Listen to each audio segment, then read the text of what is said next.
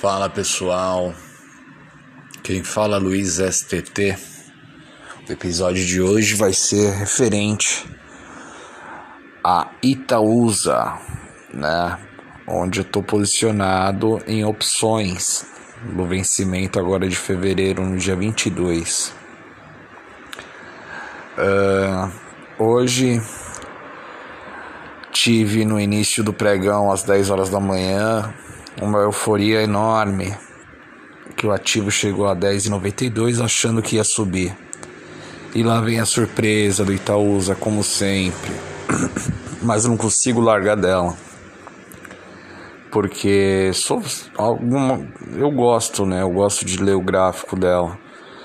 Mas ultimamente, desde desde dezembro, meio de dezembro até janeiro, tive tive aí só vendo as quedas, né? Vendo aí JP Morgan, Credit Suisse e UBS, entre outros. E eu não gosto de fazer vendas em opções, né? Porque eu só sei fazer a compra de opções. Eu sei que o risco dele é limitado. Então eu não quero arriscar além do que eu tenho, né? Então, nossa, isso me gerou uma frustração enorme. Me, fiquei bravo, puto da vida. E, enfim, né? Acabei acabei falando palavrão pro mundo inteiro, né? Jogando aí pro universo muita coisa negativa. Acabei saindo de uma das posições, mantendo uma outra né? Eu não vou falar qual pra. Porque senão vai acabar sendo como se fosse manipulado, né? E aí já sabe, a grande B3, né? Que. Que não acredito mais nela, né? Apesar de estar tá estudando bastante as regras do jogo.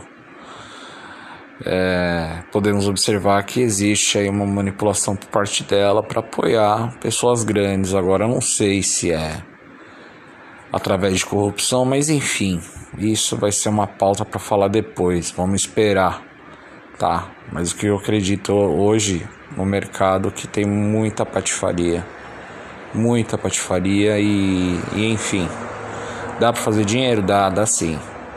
Mas tem jogo sujo aí, né? Tem, tem a maldade do mercado.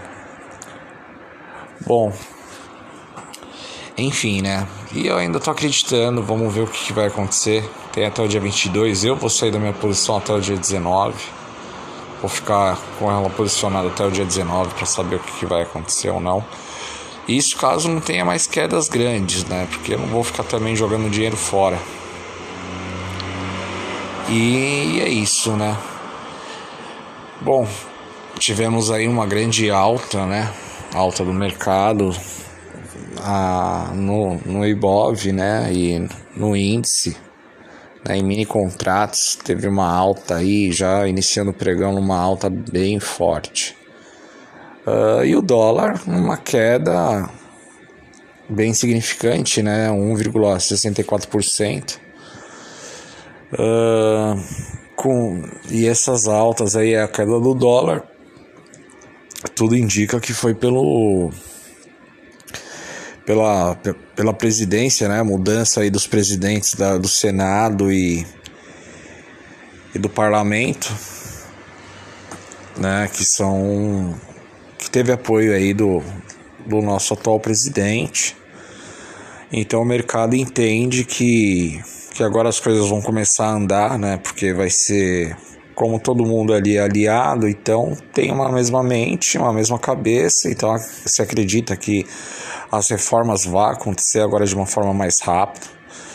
Né? Eu espero isso, eu acredito nisso, tá? Não estou vendo viés político, eu estou falando referente à pauta da reforma tributária, eu acho que é super válido, né? E as outras reformas que, estão, que, for, que foram prometidos, vamos ver, né? Então isso gerou aí uma, uma confiança maior aí dos investidores e aí com isso teve suas altas, né? chegando aí numa máxima de quase dos 120 mil pontos, se não chegou a 120 mil pontos, né? Vamos falar do mercado internacional, que também teve uma ótima alta, né? Bolsa americana, bolsa europeia, né? Paris teve 1,86, Alemanha 1,56, Londres 0,78 de alta. Uh, bolsas asiáticas agora no momento que eu estou falando com vocês está em alta, Tóquio está em 0,98, Seul da Coreia 88, né? Uh, e, e é isso, né, pessoal? Então, então vamos torcer aí para que tenha essa alta, né? Que o segmento bancário e o meu Itaúsa suba bastante, né? E voltando aí na bolsa asiática, Hong Kong aí teve tá, tá em baixa aí em 0,27, 0,25, né? Tá aí nessa oscilação. Vamos esperar. A prata teve sua alta, o ouro também. Uh... E, e é isso, né? Bom, tem também a parte ruim que o Banco Central, Campos Neto, fala que a dívida do país é alta e preocupa. Então deve ser um dos motivos aí para estar tá numa baixa, não sei. Como, como eu sempre digo, é relato de um trader amador, eu sou amador. Então, caso você tenha mais experiência do que eu, tenha uma visão maior, mais ampla, deixa aí seu comentário me segue aí no Instagram, que é o arroba Luiz underline STT 1986. Arroba Luiz underline STT 1986. E e agora, né? E aí eu vejo que o presidente do Itaú fala que que após as eleições aí, né, do Congresso e do Parlamento, Agora o, que, tem que ser feito é a vacinação, né? Vamos ver. Para ver se tem essa melhora, o pessoal pode voltar a trabalhar, né? O, o Brasil e o mundo volte ao normal, né? E vamos acreditar que o segmento bancário começa a ter alta, tem que ter alta. Né? Eu preciso dessa alta, preciso fazer dinheiro, preciso ter um. voltar a ganhar dinheiro ultimamente aí em, em opções não está me dando um bom resultado. Mas o, a minha parte em questão de day trade, em mini contratos, a visão está um pouco bem melhor. Então é isso, né? Uh... E vamos ver o que vai acontecer. Tô vendo agora Breaking News, tá falando do Santander de 1,5 bilhões, né? Reestruturação, custo de reestruturação quarto trimestre, não teve um resultado bom. Né? Tivemos aí também do Itaú a queda também de 26% né? do resultado. Vamos ver o que vai acontecer, gente. E é isso aí. Deixa, deixa sua curtida, me segue aqui. E vamos conversar, pô. Vamos conversar, manda sua mensagem. E vamos conversando. Vamos aprendendo, vamos trocar informação. Tá bom? Um grande abraço.